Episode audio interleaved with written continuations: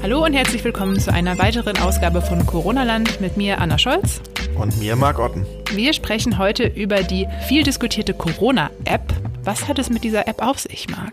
Ja, viel diskutiert und lang erwartet. Eigentlich sollte sie als großes Instrument für Lockerungsmaßnahmen unabdingbar sein. Nun haben wir schon Lockerungen und es gibt immer noch keine App und es ist auch noch wirklich keine App zu sehen.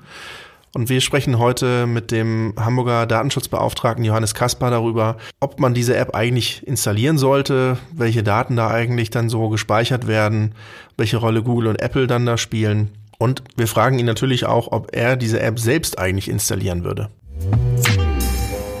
Wie soll denn eine App eine Pandemie stoppen können, Herr Kasper? Ja, ich glaube, eine App kann hier schon sehr wesentlich dazu beitragen, ähm, dass die Personen, äh, um die es äh, geht, ähm, bewusst sind, ob für sie ein Risiko besteht, sich anzustecken oder eben nicht. Wenn ein Risiko besteht, können Sie ähm, dieses nachprüfen, indem Sie einen, einen Test machen äh, bei einem Arzt, beim Gesundheitsamt und werden dann äh, darüber informiert, ob dieser Text positiv ist oder nicht.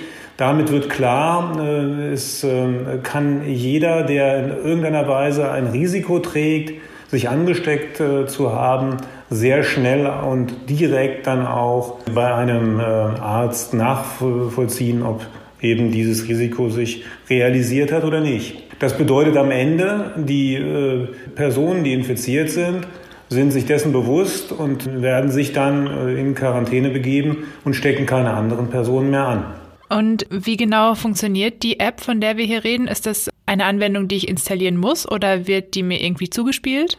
Also die App soll, soll im Prinzip uns ermöglichen zu wissen, hatte ich Kontakt mit einer infizierten Person. Die App will nicht wissen, wer äh, mit wem äh, diesen Kontakt hatte. Das ist in diesem Fall nicht erforderlich. Es geht letztlich um die Risiken des Einzelnen, um die Darstellung der Risiken des Einzelnen, sich angesteckt zu haben. Und das ist äh, sozusagen äh, nicht erforderlich zu wissen, wer dann mit wem äh, Kontakt hatte und etwa auch zu welcher Zeit. Und auch egal wo. Im Prinzip natürlich auch egal wo, weil das ist ja nicht entscheidend. Entscheidend ist, dass ich Kontakt mit einer Person hatte, die ähm, infiziert wurde. Also diese ganzen Nebeninformationen, die benötige ich nicht. Die App soll dann ja über Bluetooth quasi funktionieren und dabei sollen sich dann die Handys untereinander austauschen. Vielleicht können Sie einmal erklären, wie das funktionieren soll. Ja, also äh, die Problematik ist ja die, wir haben zwei Möglichkeiten gehabt. Das zentrale System, das die Datenflüsse der Nutzerinnen und Nutzer praktisch über einen allwissenden Server zusammenlaufen lässt. Also all die äh, Daten von äh, den Personen, die im Einzelnen auf diesen Geräten dann gespeichert werden, wären in diesem System auf einen zentralen Server gelaufen. Dieser Server hm, hätte dann von einer Institution eben verwaltet werden müssen und dann äh, sozusagen auch äh, mit all den Schwierigkeiten verbunden, die da bestehen. Ein, ein solcher Server ist natürlich hoch sicherheitsgefährdet, weil da sind natürlich massiv äh, Daten äh, drauf und man muss hohe Sicherheitsstandards einhalten. Insbesondere müssen der Institution alle beteiligten Akteure die ähm, ihre Daten dort dann übertragen, natürlich äh, in hohem Maße vertrauen. Vertrauen auch darauf, dass eben nichts anderes mit den Daten gemacht wird, dass nicht etwa die, die, die, eine Zweckänderung eintritt und am Ende etwa äh, die Verfolgung von, von, von Personen möglich wird, die sich etwa nicht in Quarantäne befunden haben oder auch zu strafprozessualen Zwecken Auswertungen erfolgen. All dies hätte ja zumindest drohen können bei diesem zentralen Modell. Die Diskussion ist dann am Ende zu einer dezentralen, ähm, datenschutzfreundlicheren Anwendung gekommen. Das dezentrale System erfordert eben keine zentrale Austauschstelle der Datenflüsse, sondern hier ist ja das Besondere, dass ein, ein Abgleich, ob ein Nutzer mit, mit einem bekanntermaßen positiv getesteten Menschen Kontakt hatte, im Endeffekt auf dem lokalen Gerät äh, möglich, auf dem Smartphone. Also es ist in der Tat äh, nicht entscheidend zu wissen, wo war ich mit wem und wer war infiziert, sondern es ist nur entscheidend, dass man einen Kontakt dort hatte und das reicht dann eben aus, um sich dann selbst untersuchen zu lassen. Wenn man sich dann selbst untersucht und es herauskommt, man ist möglicherweise eben auch infiziert, dann ist es immer noch eine eigene Entscheidung zu sagen, gut, dann melde ich das entsprechend, indem eben meine Daten dorthin geschickt werden äh, zum äh, Robert Koch Institut, wobei eben hier auch ähm, pseudonyme Daten erfolgen, ähm, übermittelt werden, also nicht Name, Person, Ort oder so, sondern nur eine, eine ID, die dann äh, letztlich äh, sich auch permanent verändert, sodass eine Rückverfolgung im Prinzip ähm, des Infizierten nicht möglich ist. Aber das ist eine eigene Entscheidung, die man danach noch trifft. Als kurze Zusammenfassung dann quasi, der zentrale Ansatz wäre gewesen, alle Daten liegen, wie der Name schon sagt, zentral und an einem Punkt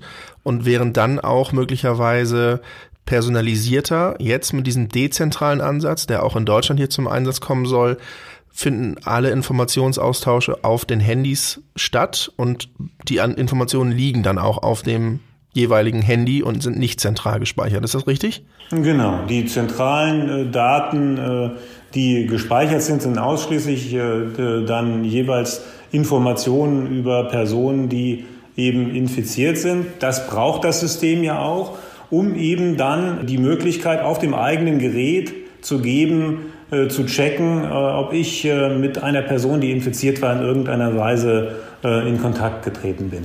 Das funktioniert aber nur im Nachhinein, richtig? Also es ist jetzt nicht so, dass ich spazieren gehe und ich sehe auf meinem Handy, oh, da nähert sich jetzt gleich eine infizierte Person, sondern ich weiß nur in, im Nachhinein, äh, ich könnte in Kontakt gewesen sein und vielleicht sollte ich mich in Quarantäne begeben. Nein, also soweit eben äh, in der Tat, es kann nur im Nachhinein erfolgen, soweit ja die ähm, Kontakte betroffen sind, geht es ja um eine nachträgliche Benachrichtigung dieser Person die dann entsprechend äh, eine Meldung äh, dann äh, an den Server schickt. Das heißt, ähm, es ist natürlich eben auch mit einer gewissen Zeitverzögerung zu rechnen. Es sind eben Personen, die infiziert sind, nicht die Zielgruppe. Mhm. Diese Personen, die befinden sich ja schon gar nicht mehr in der Öffentlichkeit und sollten eben in Quarantäne sein und sind eben auch nicht mehr entscheidend für diese Problematik, über die wir hier sprechen. Aber vielleicht erklären Sie es nochmal. Also die Daten liegen anonymisiert auf jedem Smartphone. Aber es muss ja trotzdem noch ein Datenaustausch stattfinden, damit auch die anderen Kontakte, mit denen ich irgendwie mich zuletzt getroffen habe und mit denen ich eine längere Zeit zusammen war, informiert werde. Wie funktioniert denn dieser Austausch?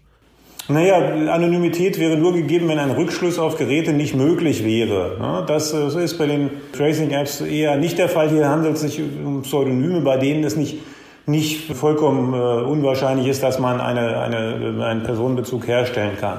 Durch mehrstufige ähm, äh, Erzeugung von Identifiern, also identifizierenden äh, Zahlencodes, kann mit hoher Wahrscheinlichkeit äh, gesagt werden, dass, dass eben äh, keine dritte Instanz Rückschlüsse auf ein Gerät treffen kann, da das Gerät eben der, der Nutzerin oder Nutzer für einen eng begrenzten Zeitraum mit einer ID verbunden ist, aber eben nur einen bestimmten Zeitraum. Nach 15 Minuten wird eine neue ID erzeugt die dann eben ohne zusätzliches Wissen der Geräte-Basis-ID nicht mehr zu der ursprünglichen ID in, in, Beziehung gesetzt werden kann und zugeordnet werden kann. Sodass dieses System eine, eine äh, prinzipiell eine, eine Zuordnung zu einzelnen Personen im Grunde nicht möglich macht. Und ähm, das äh, ist sozusagen das, was dahinter steht dass wenn ich ein System dezentral laufen lasse, eben diese einzelnen äh, IDs, die immer wieder sich neu erzeugen, nicht mehr rückverfolgt werden können. Aber wenn ich ein System habe, das zentral speichert, äh, in dem die Datenflüsse der Nutzerinnen und Nutzer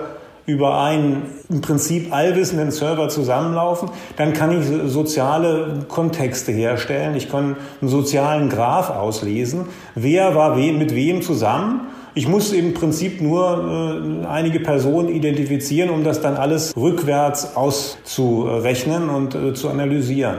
Insofern ist diese Möglichkeit, hier über einen zentralen Server zu laufen, natürlich datenschutzrechtlich viel intensiver. Wer äh, weiß denn oder weiß überhaupt jemand, ob ich diese App installiert habe? Also mein Arbeitgeber oder die Krankenkasse vielleicht? Nein, das äh, weiß man nicht. Und das ist ja auch äh, ein Punkt, äh, der gut so ist eigentlich.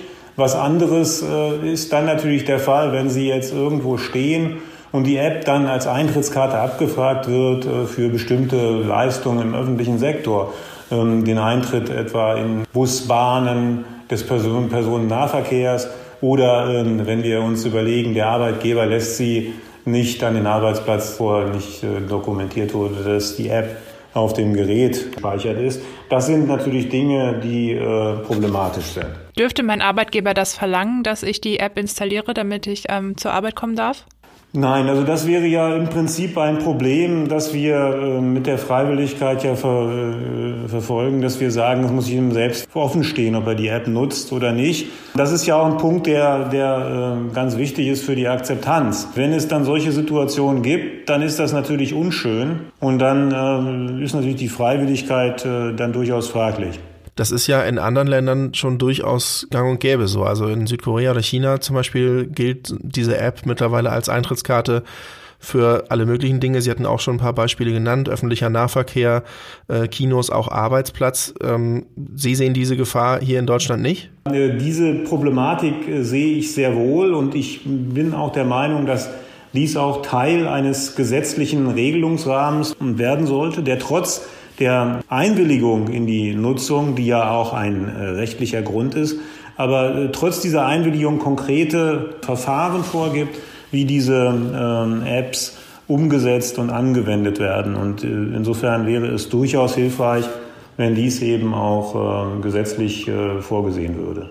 Genauso wenig wie im Übrigen ja auch die ähm, Idee, dass man jetzt Personen, die die App Nutzen mit irgendwelchen Belohnungen dann äh, versorgt, die dann dazu führen sollen, dass die Akzeptanz höher wird. Das ist ja noch die etwas weniger invasive Möglichkeit als die äh, sozusagen doch eher zwangsweise Auferlegung des Vorzeigens der App bei äh, Nutzung von äh, öffentlichen Einrichtungen oder äh, Möglichkeiten des öffentlichen Lebens. Hier denke ich, sollte man deutlich sehen, dass eine App eben freiwillig genutzt werden soll und nicht aufgrund der Tatsache, dass man sonst bestimmte Zugänge nicht bekommt, die wichtig sind oder eben auch äh, bestimmte Belohnungen im Positiven dann bekommt, die man nicht bekommen würde, wenn man diese App nicht nutzt. Vielleicht können Sie mir noch mal ganz prägnant erklären, welche Daten werden denn eigentlich gespeichert? Ja, das ist äh, natürlich alles ein bisschen äh, schwierig zu sagen, weil wir im Moment ja noch gar keine App haben. Und äh, ich gehe jedenfalls davon aus, dass mit dem, aus dem Grundsatz äh, des Minimierungsgebots nur so viel Daten gespeichert werden, wie erforderlich sind, äh, um eben den Personen, die diese App haben, mitzuteilen, dass man Kontakt mit einem Infizierten, mit einer infizierten Person hatte.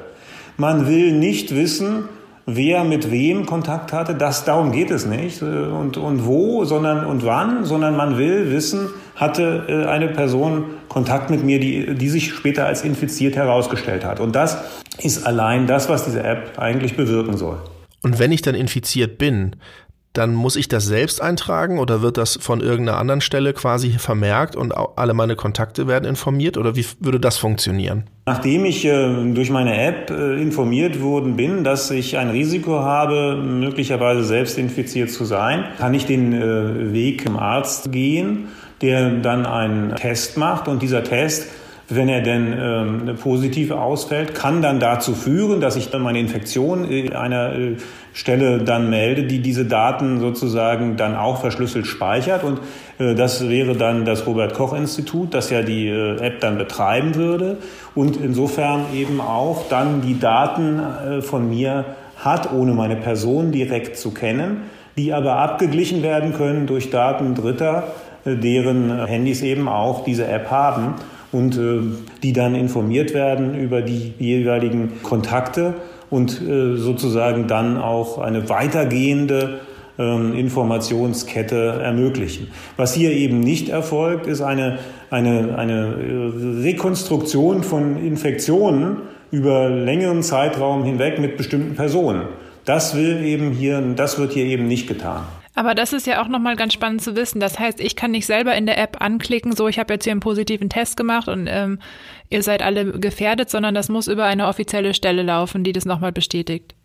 Ja, genau. Also die, die ähm, Person äh, muss äh, im Prinzip äh, dieses weitermelden. Das muss sie nicht, das kann sie. Das ist eben auch ein Punkt. Äh, die Freiwilligkeit äh, gilt ja auch hier. Man kann also sich sagen, ich mache jetzt bei der App mit, melde dann aber nicht, dass ich selbst infiziert bin, was natürlich äh, für das Gesamtsystem nicht gut wäre, weil wir gehen davon aus, dass jeder, der so eine App hat, dann auch entsprechend den Weg äh, zu der Meldung findet. Insofern wird aber deutlich, wie, wie hochgradig freiwillig eben das, das, das Verfahren ist und dass es eben dem Einzelnen äh, teilweise selbst obliegt, die Vorteile dieser App mitzunehmen und die Nachteile möglicherweise eben dann sich selbst zu melden, gar nicht mehr zu tragen hat. Was wären denn so die Vorteile für mich persönlich jetzt, außer dass es natürlich der, der Gemeinheit dient, wenn ich mich so früh wie möglich in Quarantäne begeben kann? Ja, also Sie, Sie hätten äh, den Vorteil, dass Sie sich äh, sicher sind, äh, etwa äh, kein Risiko äh, gehabt zu haben, wenn es genug Personen gibt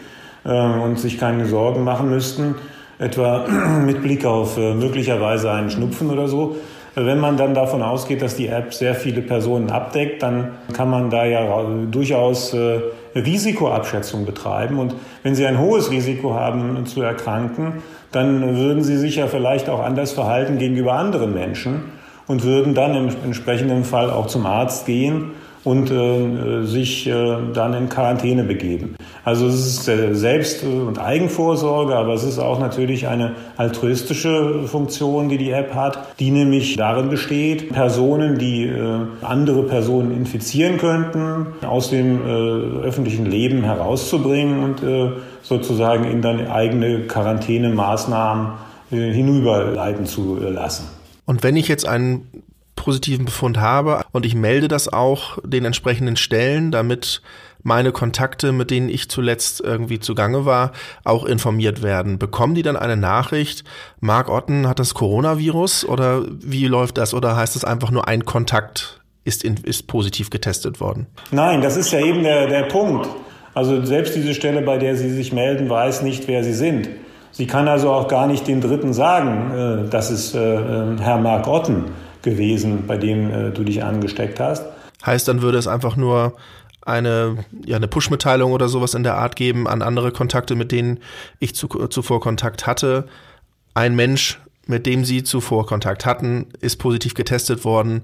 Bitte überprüfen Sie auch, ob Sie Symptome haben oder lassen Sie sich testen. Genau, es ist eben nochmal, also man will nicht wissen, wer mit wem Kontakt hat und das wird auch nicht weitergegeben, sondern man will, man will einfach weitergeben, dass ein Kontakt mit einer infizierten Person stattfand. Dass das möglicherweise eine Person sein kann, die man identifizieren kann, kann man natürlich nicht von vornherein ausschließen. In dem Moment, wo ich mehr oder weniger innerhalb eines langen oder längeren Zeitraums keine anderen Personen gesehen habe als äh, zwei oder drei oder vielleicht nur eine Person, ist natürlich die Möglichkeit, die Person herauszufinden, die infiziert ist, äh, durchaus individuell gegeben. Ich kann ja dann äh, sozusagen beim, durch Nachfrage klären, wer das dann gewesen ist, auch wenn die Person mir das gegenüber so nicht gesagt hätte. Aber das wird natürlich in der Tat dann möglich. Wenn Sie aber in einem Bus fahren oder am Tag über die Straße gehen und mit Leuten sprechen, dann können Sie äh, auch als Betroffener selbst diese Person nicht mehr identifizieren. Sie haben gerade gesagt, nach, durch Nachfrage kann ich das klären.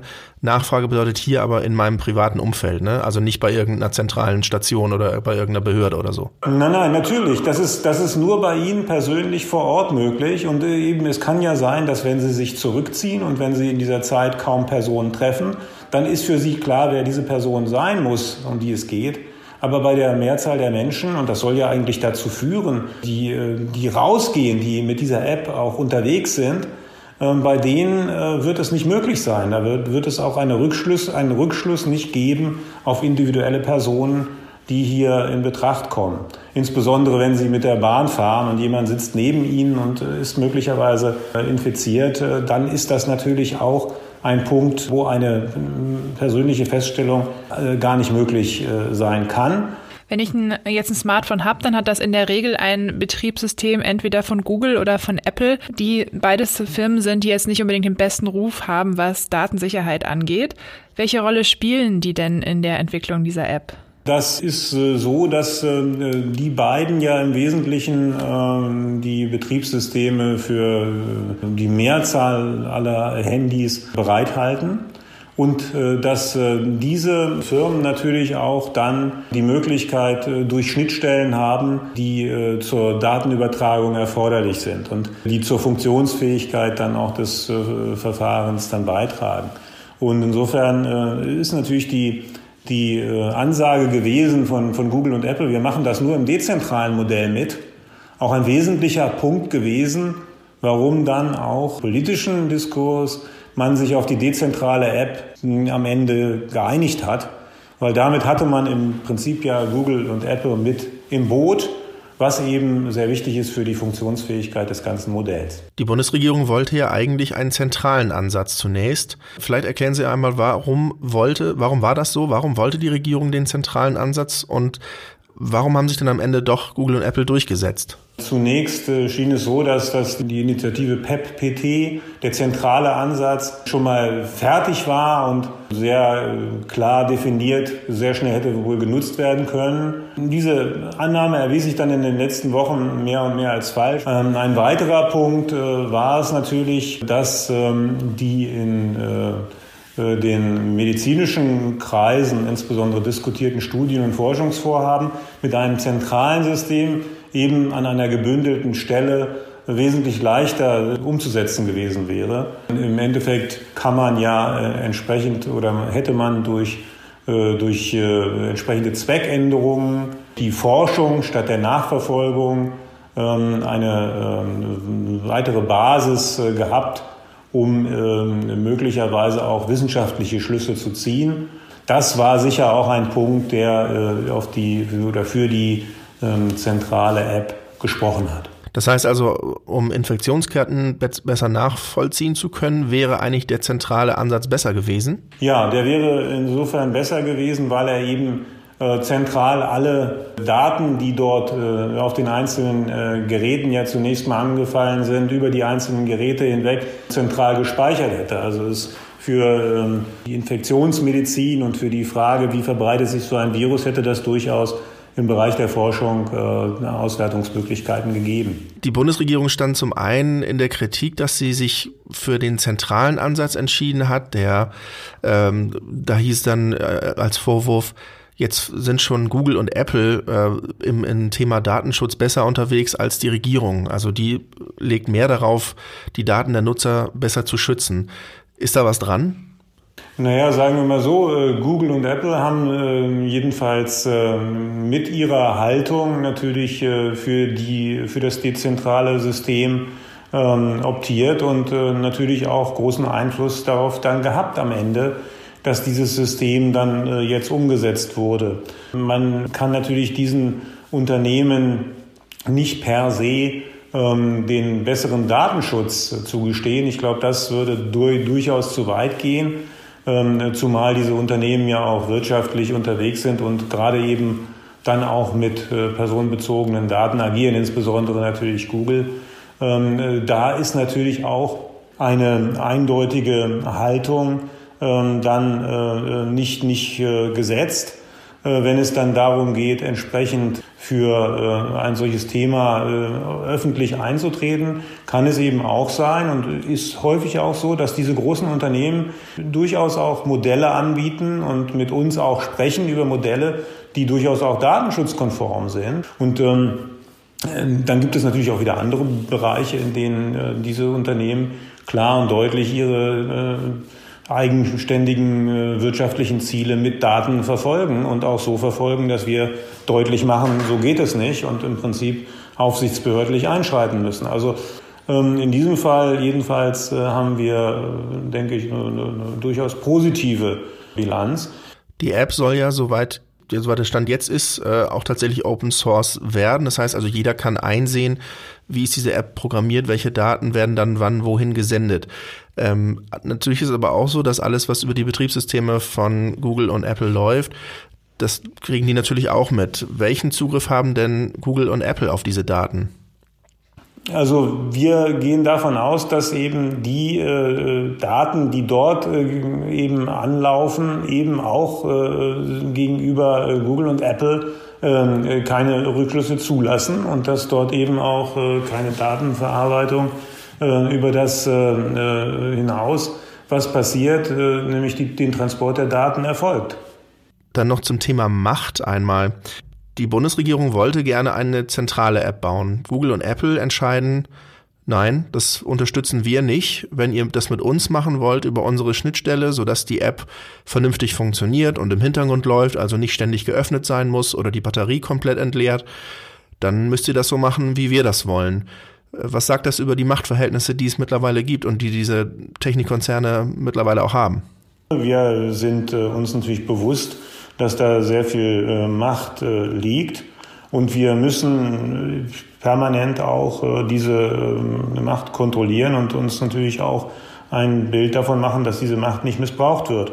In diesem Fall bin ich jedenfalls der Meinung, dass wir eben eine eher positive Geltendmachung dieser Macht sehen, weil es eben in einem Maße passiert ist, dass ein dezentrales, datenschutzkonformeres Modell von äh, den Unternehmen bevorzugt wurde. Und insofern ist äh, in, in der Tat eine solche Entscheidung am Ende nicht, nicht grundsätzlich zu kritisieren, sondern äh, man muss eben äh, jeweils sehen, um welche Fragen es geht. Es gibt wieder andere Fragen, denen diese Unternehmen knallhart auch ihre Politik durchsetzen und da wird dann eben die Macht möglicherweise in einer anderen äh, Weise genutzt. Aber in diesem Fall äh, hätte ich wenig, äh, äh, wenig Anlass, mich zu beklagen. Man muss ja auch dazu sagen, es gab eine Menge Fürsprecher, äh, die schon länger gefordert haben, dass die Bundesregierung umschwenkt und eben dieses nun am Ende auch äh, gewählte dezentrale Modell wählt. Also Datenschützer, auch Wissenschaftler waren mit darunter, IT-Experten, die gesagt haben, das muss so anonym wie irgend möglich äh, passieren. Das auf der einen Seite, aber die Entscheidung, welches Modell man fällt, ist doch letztlich eine politische eigentlich. Also wenn die Bundesregierung das entscheidet, wir wollen aber diesen Ansatz verfolgen, sind ihr trotzdem die Hände gebunden oder nicht? Also ist dann, haben dann nicht auch, nehmen dann Google und Apple nicht auch irgendwo der Politik da eine Entscheidung ab, die sie eigentlich nicht abnehmen dürften? Nein, aber ich glaube, die, die Politik äh, darf man auch nicht äh, isoliert äh, so fokussieren auf die Entscheidung, wir machen das, was Google und Apple jetzt sagt. Das war sicher ein, ein, ein wesentliches Motiv für diese Entscheidung, aber es gab ja eben auch eine Diskussion. Und diese Diskussion war intensiv und sie war auch erforderlich, wie ich fand. Und sie hat eben auch viele Dinge aufgezeigt, die von vornherein nicht so klar waren, weil man ja von vornherein eigentlich dies, dieses äh, zentrale Modell im Blick hatte. Die Diskussion über das dezentrale Modell hat dann sehr schnell an Fahrt aufgenommen und es gab gute Gründe, sich diesem Modell anzuschließen. Und in der Politik sind diese guten Gründe gesehen worden. Jetzt hieß es ja ursprünglich, dass wir eine solche App zwingend brauchen, um überhaupt über Lockerungen nachdenken zu können. Jetzt sind die ersten Lockerungen eingetreten und die App ist noch nicht in Sicht. Brauchen wir die überhaupt noch? Naja, ich glaube schon. Gerade jetzt die Diskussion ja äh, in den letzten Tagen zeigt ja deutlich wieder ein ähm, äh, Anstieg der Zahlen und wiederum eine, eine, ein erhöhtes Risiko. Und insofern ist ja doch von großer Bedeutung, Infektionsgeschehen möglichst gering zu halten. Und dafür ist es natürlich ganz erforderlich und, und wichtig, den Menschen sagen zu können, du hast äh, möglicherweise ein höheres Risiko, äh, infiziert zu sein, weil du äh, selbst mit Personen die Virusträger äh, sind, zusammengekommen bist. Insofern teste dich. Das heißt, die, die Awareness, die man hier aufbaut, äh, ist natürlich ganz wichtig dafür, dass Menschen sich testen lassen, dass sie dann in, in, in Quarantäne gehen und nicht weiter draußen herumlaufen und andere anstecken. Und das macht ja gerade jetzt eine, eine große, stellt ja eine große Bedeutung dar für, für, für die künftige Kontrolle des Infektionsgeschehens. Wir werden ja mit dem Virus noch viel, eine große Zeit wohl leben müssen. Und ähm, insofern, selbst wenn ein äh, Impfstoff besteht, bedeutet das nicht gleich, dass wir alle geimpft werden können. Das bedeutet also, wir brauchen bestimmte Sicherungen und bestimmte Maßnahmen, die uns ähm, ermöglichen, das Infektionsgeschehen möglichst äh, zu minimieren. Und dazu ist die App natürlich äh, durchaus in der Lage. Und damit die auch so funktioniert, ähm, heißt es, müssen circa 60 Prozent der Deutschen auch die App installiert haben. Ähm, wenn das jetzt nicht so ist, wenn die äh, in den Start geht und es sind vielleicht 30 Prozent, die sagen, okay, ich installiere die App, kann dann der Staat eine Verordnung oder ein Gesetz erlassen und sagen, okay, jeder muss jetzt diese App installieren? Oder für wie wahrscheinlich halten Sie das, sagen wir mal so? Ja, also das ist natürlich auch wieder eine hypothetische Frage, bei der man schwer was sagen kann. Also ich äh, will mal hoffen, dass die App ähm, nach den Grundsätzen der Freiwilligkeit funktioniert und dass das eben auch genug Menschen umsetzen. Eine zwangsweise Verpflichtung, wie ja ganz am Anfang auch diskutiert wurde, eine solche App ähm, auf äh, das ähm, Gerät zu bringen, halte ich für absolut schwierig, weil es ähm, auch im Vollzug ja schon äh, begegnet es erheblichen Zweifeln, weil man ja im Wesentlichen dann äh, erstmal überhaupt ein Handy haben muss, dann muss man das Handy äh, bei sich tragen, dann muss natürlich das Handy auch betriebsbereit sein. All diese Fragestellungen, all diese Vorgaben müssen von einzelnen Personen befolgt werden. Ähm, ob das wirklich realistisch ist, die Menschen dazu zu bekommen, ist sehr, sehr fraglich. Und insofern ist die Freiwilligkeit eigentlich der Königsweg. Dann die letzten zwei Fragen an Sie. Erstens, werden Sie denn die App installieren, wenn sie da ist? Und zweitens, werden Sie sie auch Ihren Freunden empfehlen? Also wir ähm, haben ja schon viel über die App äh, öffentlich auch verlautbaren lassen. Natürlich äh, bin ich auch äh, der Meinung, diese App selbst zu nutzen, soweit dann entsprechend die äh, App äh, Open Source vorliegt und wir uns äh, ein Bild davon machen können und eben auch schauen, welche Konfiguration, welche, welche Programmierung hat diese App, um äh, dann möglicherweise auch Risiken im Datensicherheitsbereich auszuschließen, dann werde ich mir diese App auch selbst auf mein Gerät laden. Und auch Ihren Freunden empfehlen? Ja, das ist natürlich dann auch damit äh, verbunden, dass ich äh, sage, dass äh, wenn ich der Meinung bin, ähm, dass diese App äh, datensicher und datenkonform ist, dass ich das auch, nachdem ich dann gefragt werde, auch anderen empfehle. Insofern ähm, ist es eine Frage sozusagen der Haltung eines jeden. Ich finde, es muss jeder selbst entscheiden können, ob er es am Ende macht. Und ich will auch, würde auch nie einen Druck ausüben wollen auf jemanden, der es nicht tut, weil das äh, ist eben das Prinzip der Freiwilligkeit. Und insofern äh, ist dann auch zu hoffen, dass mit all den Diskussionen, die wir hatten und mit all den unterschiedlichen Konfigurationen, Verfahren, die eine solche App haben kann, dass wir ein System und ein Ergebnis haben, das so sicher erscheint und so viel Vertrauen auch erweckt, dass man sich darauf einlassen kann.